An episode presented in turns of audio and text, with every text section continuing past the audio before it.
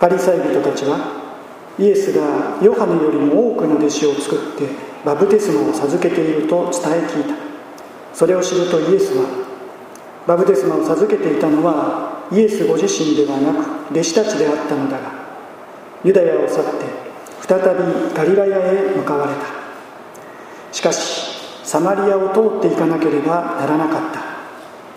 それでイエスはヤコブがその子ヨセフに与えた辞書に近いスカルというサマリアの町に来られた。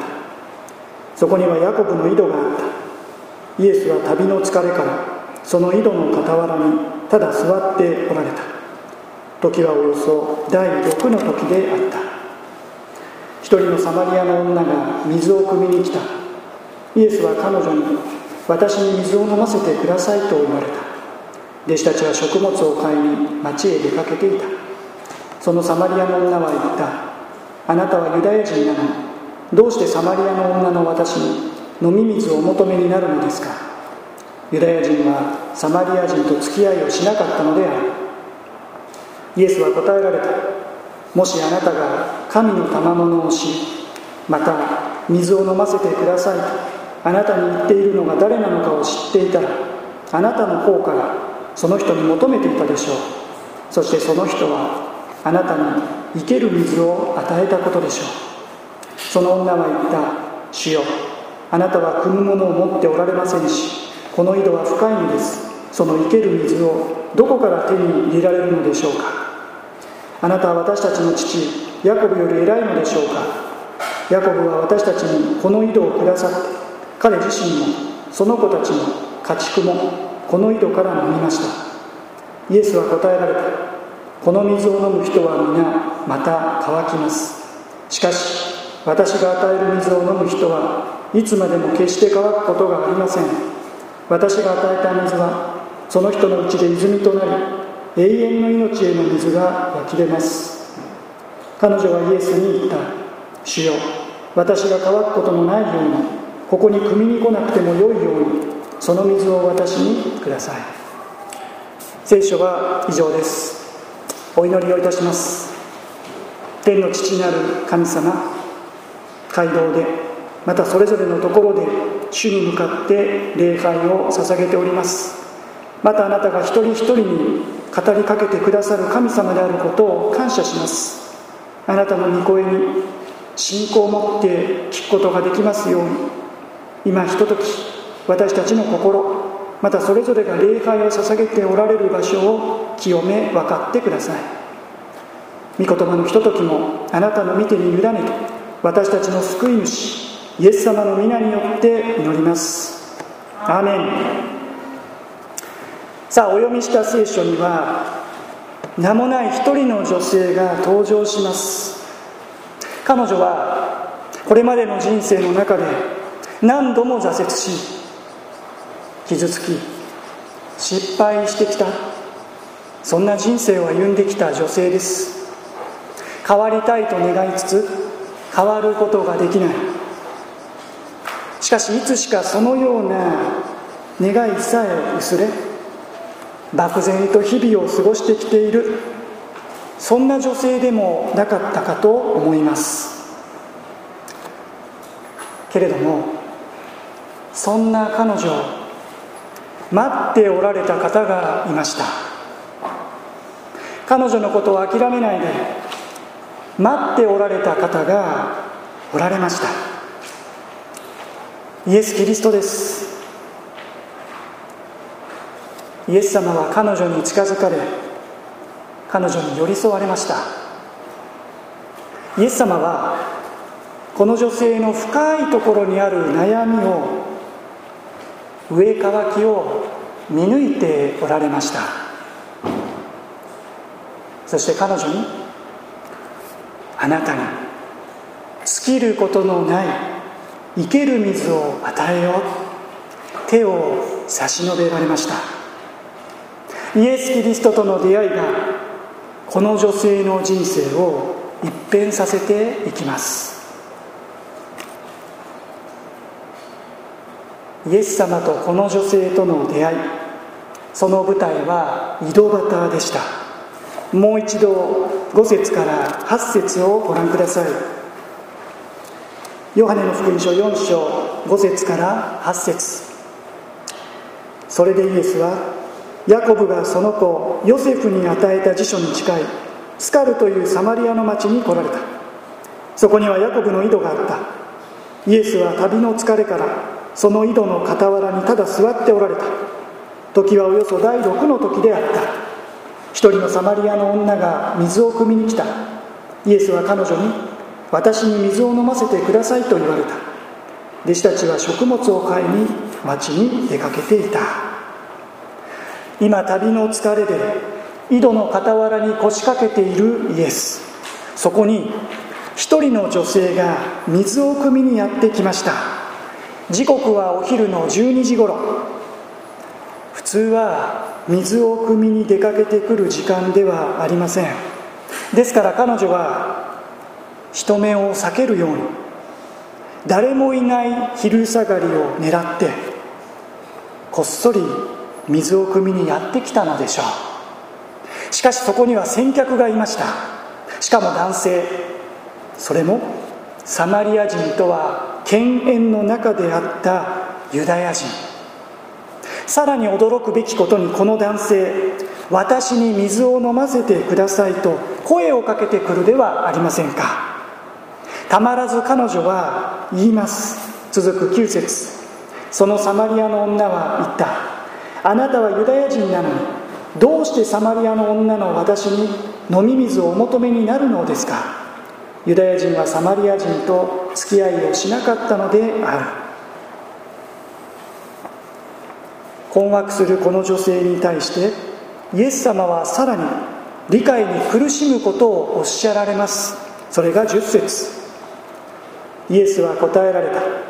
もしあなたが神の賜物を知りまた水を飲ませてくださいとあなたに言っているのが誰なのかを知っていたらあなたの方からその人に求めていたでしょう。そしてその人はあなたに生ける水を与えたことでしょう。たった今私に水を飲ませてください。そう言ったかと思えば今度は私が誰であるか知っていたならあなたの方が私に水を飲ませてほしいと求めたはずだ。一体何なんだ？誰なんだこの人は？何が言いたい？しかし一方でこの女性その言葉に惹かれていきます。11節。その女は言った「主よあなたは汲むものを持っておられませんしこの井戸は深いのです。その生ける水をどこから手に入れられるのでしょうか」イエス様がこうしたやり取りを通してこの女性に何かを気づかせようとしておられたことは間違いないでしょう。そしてその一つは彼女の心の深いところにある上乾きでしょう。実はこの後16節以降を見ていくと2人の対話は新たな展開を見せていきます。彼女がこれまでに5人の夫を持ってきたこと5回も結婚してきたことさらに今は別の男性と暮らしていることが明らかにされていきます。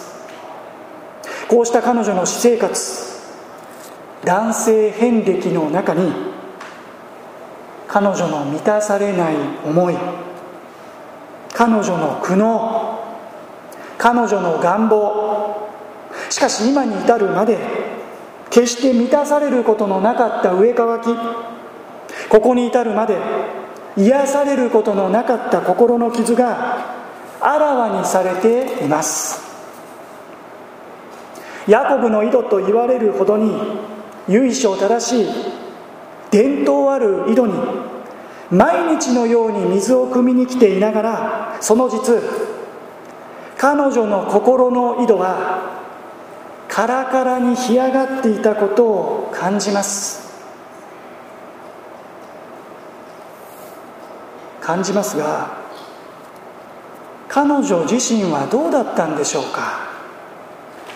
真昼にこっそり水を汲みに来るところに人目をはばかる彼女の心の内を垣間見ることができます。それでも彼女がそのことで真剣に悩み苦しみ何とかしてそこから抜け出そうと必死になっているかと言われるとどうもそうではないような気もします。むしろ心の奥底では深い上乾きを覚えていながらもただ漠然と満たされない日々を過ごしている。ただ漫然と暮らしている。その日その日を生きている。そんな印象を受けるのですね。それでもイエス様はそんな彼女を待っておられました。彼女の心の奥底にある上乾き虚しさ寂しさ孤独叫び抜け出せない罪の問題その全てをご存知の上でイエス様は彼女を待っておられました。彼女が来るのを待っていてくださっていました。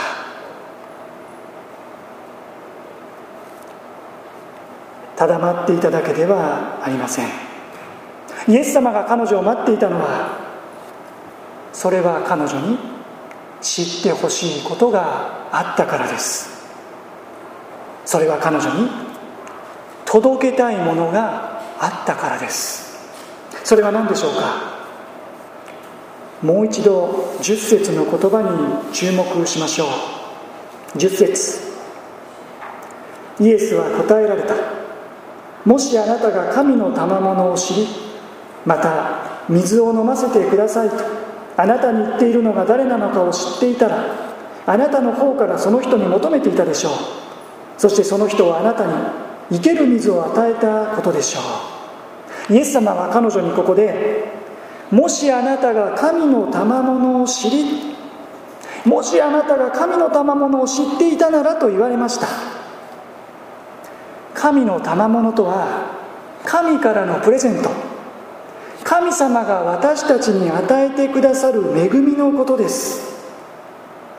それは愛であり許しであり平安であり本当の喜びであり真の希望であり何よりイエス様ご自身でありイエス様を通して私たちにもたらされていくもたらされている全てのものです。ところで彼女のこれまでの生き方考え方はどうだったんでしょうか？幸せを手にしたい彼女でした。祝福を手に入れたいと思っていた彼女でした。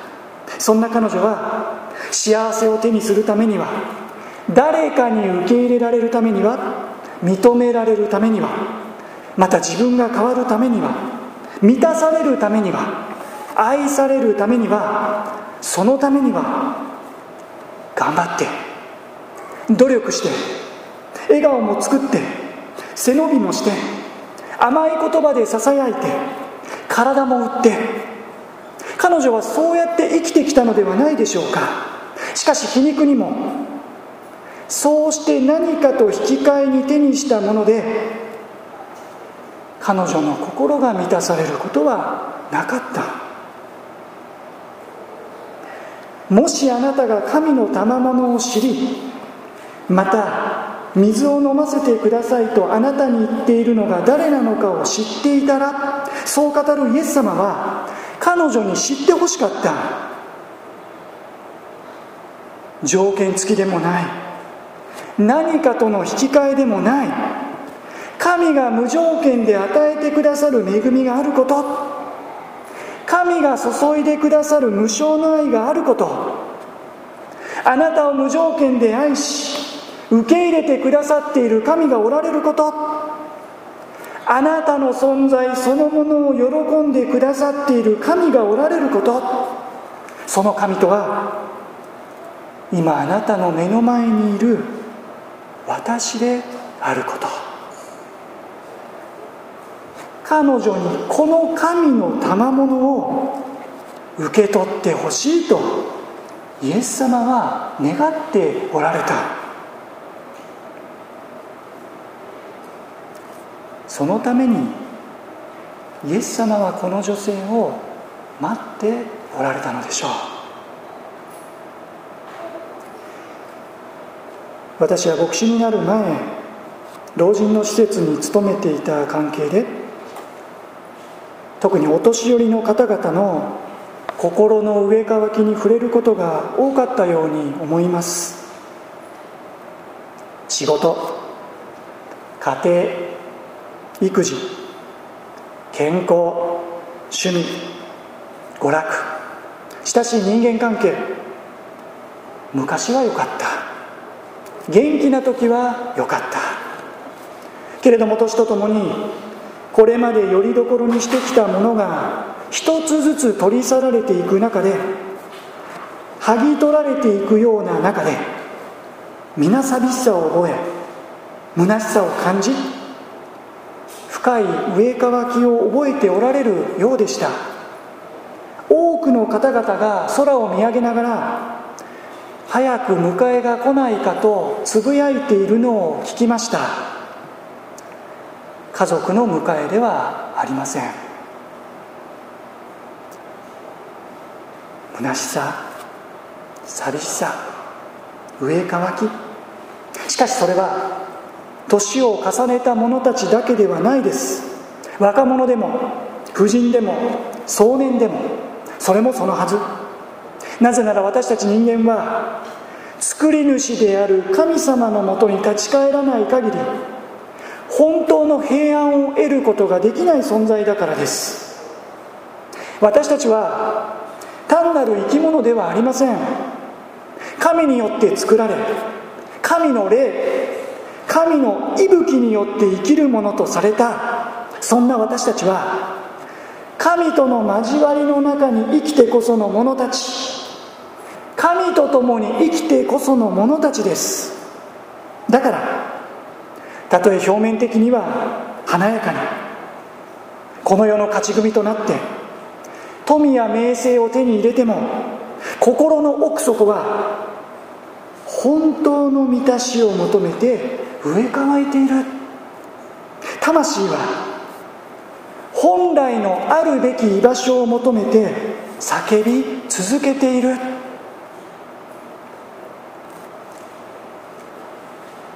イエス様はこの女性に言われました13節イエスは答えられたこの水を飲む人は皆また乾きます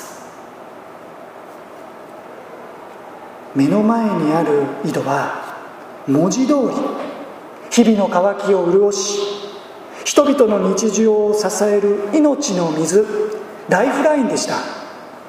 遡ること1500年近く前から脈々と受け継がれてきた井戸水。そのぐらいこの井戸は彼女たちにとって欠かすことのできないものです。イエス様はそのことを承知の上でしかしはっきりと言われました。この水を飲む人は皆また乾きます。それは喉の渇きではありません。肉体的な渇きでもありません。心の深いところにある霊的な渇き心の渇望。それはこの水では満たすことはできないんだと。あなたの心の上乾きはこの水をいくら飲んでもそれによって満たされることはないんだと。私たちにもこの女性にとってのヤコブの井戸のようなそんな存在があるのではないかと思わされます。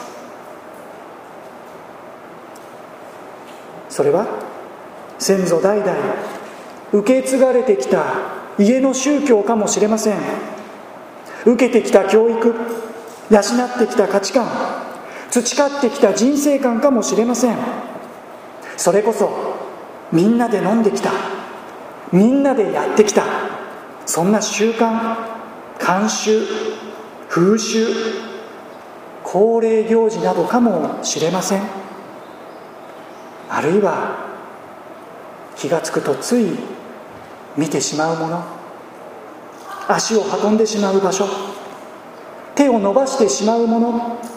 そんなやめられない何かかもしれません。けれども魂の上乾きは心の渇望はそれでは満たすことができない。この水を飲む人は皆また乾きます。往々にして往々にして自分でも分かっている。これでは満たされないということ。しかしそれでも気が付くとそこに行く。気が付くとそれを手にする。そんな私たちではないでしょうか。どうすればどうすればイエス様は続けて言われました。14節。しかし私が与える水を飲む人はいつまでも決して乾くことがありません。私が与える水はその人のうちで泉となり永遠の命への水が湧き出ます。イエス様が言われた私が与える水永遠の命への水生ける水それはイエス様だけが与えることのできる恵みのことです。神様からの賜物のことです。それは救いの恵み。罪からの解放です。永遠の命の喜びであり揺るぎない平安です。それは神との交わりの回復であり神と共に生きる幸いです。それは失われることのない希望です。イエス様はこのような素晴らしい恵みを神様からの賜物を私があなたに与えるとサマリアの女性に約束してくださいました。すると彼女は15節。彼女はイエスに言った「主よ私が乾くことのないようにここに汲みに来なくてもよいようにその水を私にください」と答えました「主よ」と呼びかけつつも彼女がこの時点でイエス様のことを十分に理解していたわけではない。イエス様が与えてくださろうとしている生ける水が一体どのようなものなのかどこからもたらされてくるものなのか正直彼女はよく分かっていなかったはずです。それでも「主よ私が乾くことのないようにその水を私にください」その水を私にください。この彼女の彼女のレスポンスがさらなるイエス様との対話へと向かわせついにこの女性はイエス様が与えてくださる生ける水命の水を汲み取っていくことになったのです。ばかりか。彼女はサマリアの町の人々に対しても来るべきメシアキリストの訪れを伝えていくものとなりました。イエス様の命に預かった彼女が今度はそのイエス様の恵みを届けていくものにもなっていったのですね。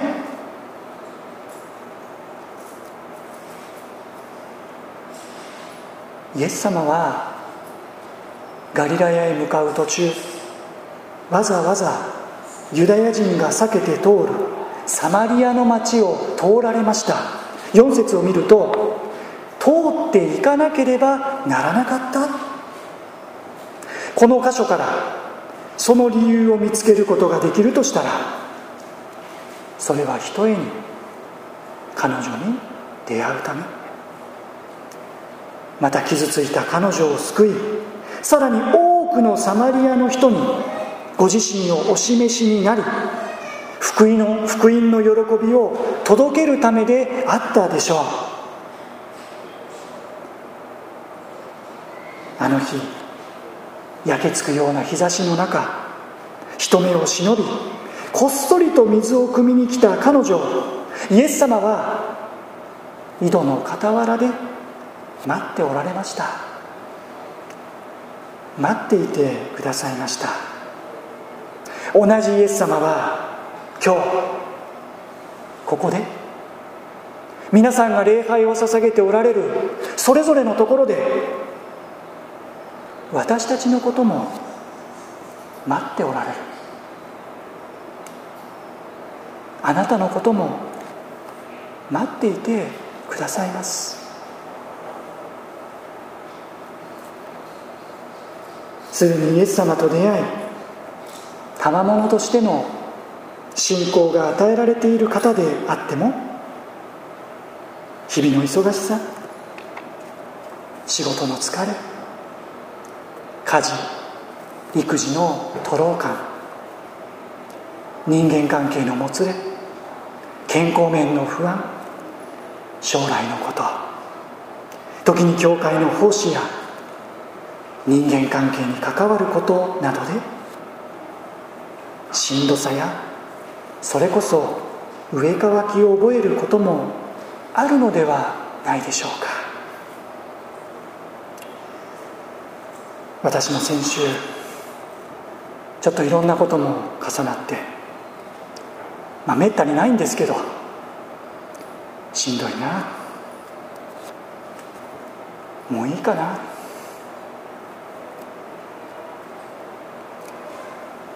でもイエス様はそんな投げ出したくなる私のことも投げ出さないでふと諦めたくなる私のことも諦めないで今日もここで私のことを待っていてくださった。今日も変わらずにそんな私のことも迎えてくださっていることを思うのです。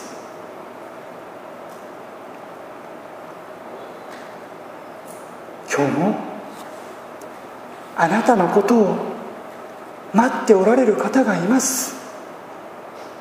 傷ついたあなた疲れ切ったあなた変わりたいと願っているあなた何かを犠牲にし何かと引き換えにしながら愛や幸せを手にしようとしてきたあなた。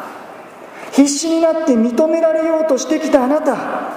必死になって誰かから受け入れられようとしてきたあなた。それでも真の満足を得ることができない。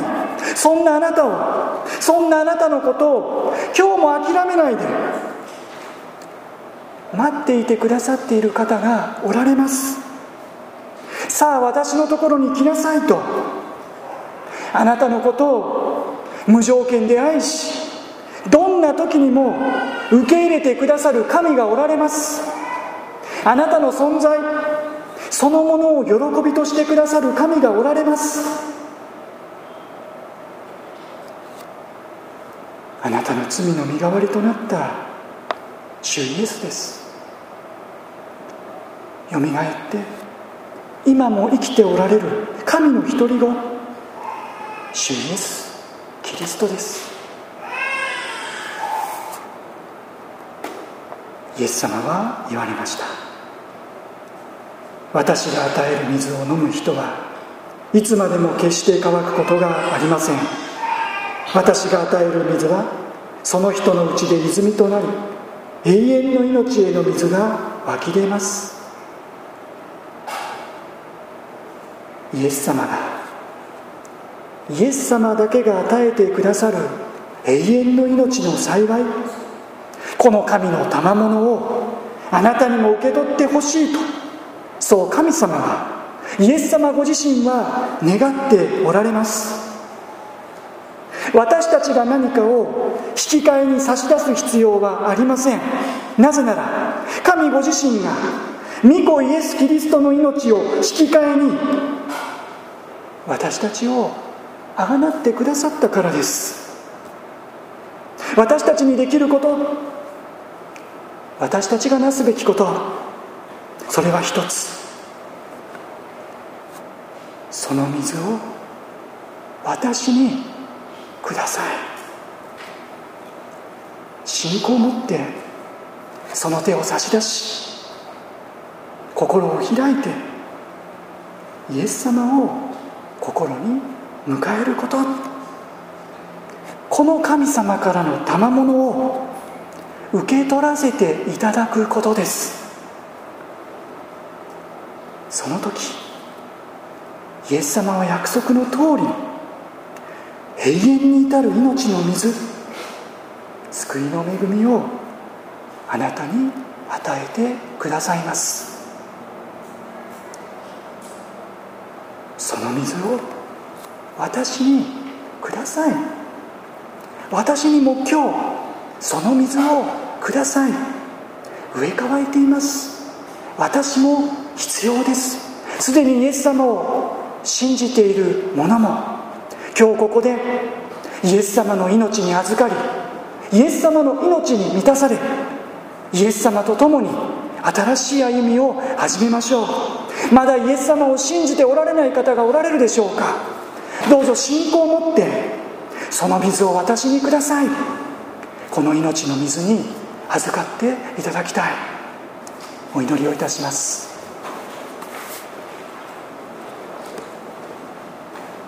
イエスは答えられた。この水を飲む人は皆また乾きます。しかし私が与える水を飲む人はいつまでも決して乾くことがありません。私が与える水はその人のうちで泉となり永遠の命への水が湧き出ます。彼女はイエスに言った。主よその水を私にください。イエス様あなたが与えてくださる生ける水永遠の命の水今日私にもください。信仰を持ってイエス様ご自身を心に迎えイエス様が与えてくださる愛喜び平安希望を持って永遠の命に至るその旅路を今日ここから私たち一人一人が始めていくことができますように導きを与えてください。イエス様のお名前によって祈ります。アーメン。賛美を捧げながら備えられた献金を主の御前にお捧げいたしましょう。街道で礼拝を捧げておられる方もそれぞれのところで礼拝を捧げておられる方々も主の御前に感謝と喜びを持って献金をお捧げいたしましょう。